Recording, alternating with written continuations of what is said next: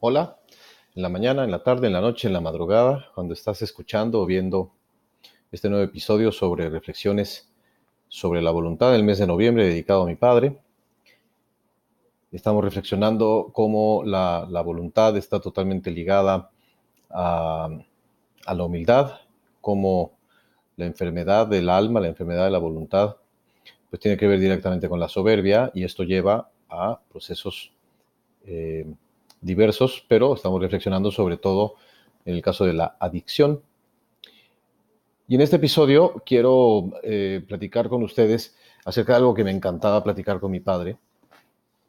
Él hacía unas eh, comparaciones maravillosas entre lo que es el proceso de, reencontrarse de, un alcohólico delante de, su comunidad, delante de su grupo, como le llaman ellos, en esta tribuna, en estas eh, reuniones que tienen ellos, eh, con lo que hace un pecador en el templo a la hora que, que está empezando la misa, en este caso eh, los católicos, con el acto de contrición que se hace y que quienes son católicos ubican perfectamente esta, esta oración del yo confieso o llamada del yo confieso.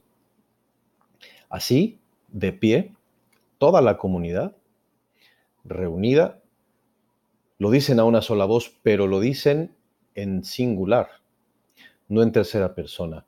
Dicen en primera persona, yo confieso, yo confieso. Este soy yo, aquí delante de todos ustedes, sin máscaras, sin, sin caretas, yo confieso. Yo confieso. Qué ejercicio tan hermoso de humildad. Qué ejercicio de ir en contra de la soberbia. Decir, aquí estoy, aquí estoy, este soy yo. Yo confieso aquí de pie delante de todos ustedes, pero también delante de Dios, que es este poder superior. Confieso delante de Él y de ustedes que soy un desastre, que soy un desastre, que, que he pecado mucho, mucho y de todo, de palabra, de obra, de pensamiento, de omisión. Y ha sido por mi culpa, y nada más que por mí, por mi gran culpa.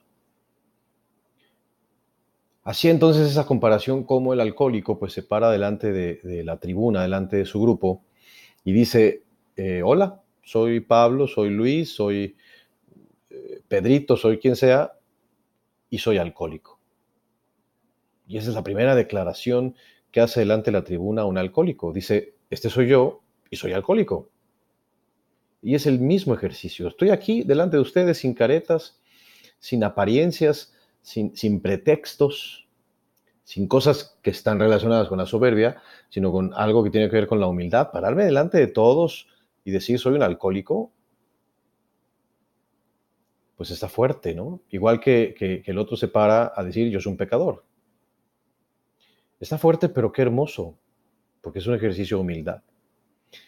Vamos a quitar el pretexto, vamos a quitar las circunstancias, vamos a quitar que, la culpa la tiene alguien más. Soy yo, y solamente yo, y delante de Dios y de ustedes, este soy yo. Estoy desnudando mi alma, estoy quedando totalmente vulnerable. Qué difícil se nos hace pasar por gente débil, pasar por alguien vulnerable alguien a quien tú después puedes toparte en cualquier lado y decir, ah, tú eres aquel, tú eres aquel que, ha pecado, ¿no? Tú eres aquel que, ha bebido, que se ha drogado, lo que sea. Qué difícil porque de alguna manera quedas a la merced de todos y a nadie nos gusta eso.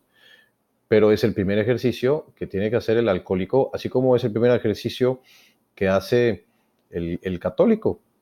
Y dice, lo acepto, lo acepto, este soy yo, esta es mi realidad, esta es mi culpa. Después sigue una parte muy interesante, que es la parte de la comunidad.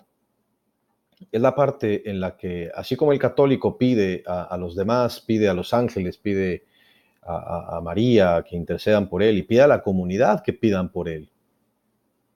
Dice, dice, les pido que intercedan por mí ante Dios acompáñenme en esto. Ustedes también son pecadores, ustedes también saben lo que es vivir así. Vamos juntos, vamos todos pidiendo unos por otros, para ayudarnos en este camino. De la misma manera, el alcohólico está delante de otro grupo de alcohólicos, que también les va a tocar su momento de pararse delante de la tribuna y desnudarse y aceptar quiénes son y cómo son. Qué ejercicio tan maravilloso de comunidad.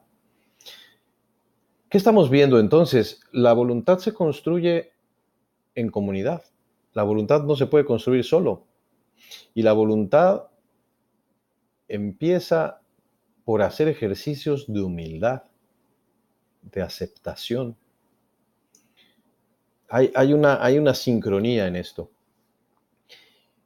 Reconozco de manera individual, pero ante la comunidad. Y reconozco no solo mi situación, sino que reconozco que solo la comunidad me sana, que solo la comunidad me va a dar esa eh, solución, me va a dar esa cura a la enfermedad que tengo y que yo puedo contribuir a la comunidad que está formada por otros, que yo puedo también interceder por ellos, que yo puedo, en caso de los alcohólicos, ser el padrino de alguien más. Y eso sana. Sana el confesarse y sana el trabajar juntos. Porque la humildad es servicio. Y entonces la humildad solo se puede vivir en otro y para otro. Y el adicto, el que esté enfermo de la voluntad, entiende que su cura, que su salvación va a estar en el servicio, en vivir la humildad. Y no se puede ser humilde hacia adentro, siempre se tiene que ser humilde hacia afuera. Yo tengo que aceptar para con otro. Yo tengo que sobajarme para con otro para con Dios y para con alguien más. Tengo que servir a Dios y tengo que servir a mi prójimo. A mí siempre me encantó esta, eh, eh, esta comparación que hace mi padre entre el yo confieso y entre la tribuna de un alcohólico.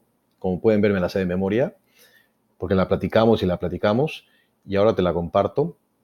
Eh, y haciendo un pequeño y breve resumen, quieres construir tu voluntad, tienes que hacer ejercicios de humildad. Tienes que dedicarte al servicio. Eh, no haces esto, no haces ejercicios de humildad, no te entregas al, servicio, cuidado porque estás fomentando la soberbia, estás siendo autorreferente, crees que no necesitas a nadie, no haces este ejercicio de que los demás te conozcan realmente como eres, te estás ocultando, estás poniendo poses, estás poniendo pretextos, Quizá estás aceptando alguna falla, pero estás eh, diciendo que alguien más tuvo culpa, que alguien más eh, tuvo que ver con eso.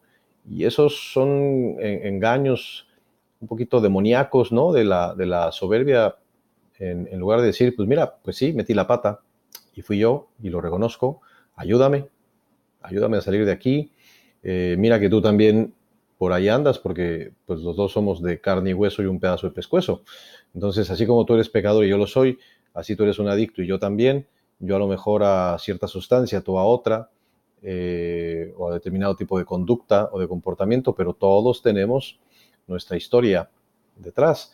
Entonces, en ese ejercicio de comunidad, ahí se da la virtud, ahí se da la humildad, ahí se da el servicio. Y por eso eh, mi padre, junto con otros muchos de sus amigos y compañeros en ese andar, eh, los oías decir una frase muy, muy, muy curiosa, al menos cuando yo la escuché por primera vez en un grupo, eh, e-, era muy curioso cuando, cuando se pedían que, que se hicieran un servicio, que, que, ayudaran en algo, la manera que, lo hacen es diciendo, echa humildad, echa humildad y tráeme un café, echa humildad y, y hazme este favor, hazme este servicio. Y, como esa frase, cuando uno la reflexiona, pues encierra tantas cosas. Por supuesto que se lo pregunté en su momento y pues me dio toda una cátedra eh, que no pretendo yo hacer ahora, pero, pero sí eh, cuánto puede encerrar esa frase para con los hijos, para con uno mismo, para con los alumnos, para con los amigos. Echa humildad, echa humildad, o sea, bájate del ladrillo, quita la pose, quita la cara, eh, acéptate así como eres, vulnerable. Eso no quiere decir que, te tires al drama, ni, mucho menos. Siempre quiere decir simplemente, así eres tú. Así que te conozcan, así que así ábrete, así eres. Si hay algo malo en ti, pues trata de cambiarlo. Y si hay algo bueno, pues disfrútalo. Y sea alegre. Echa humildad. Echa humildad. Hasta pronto.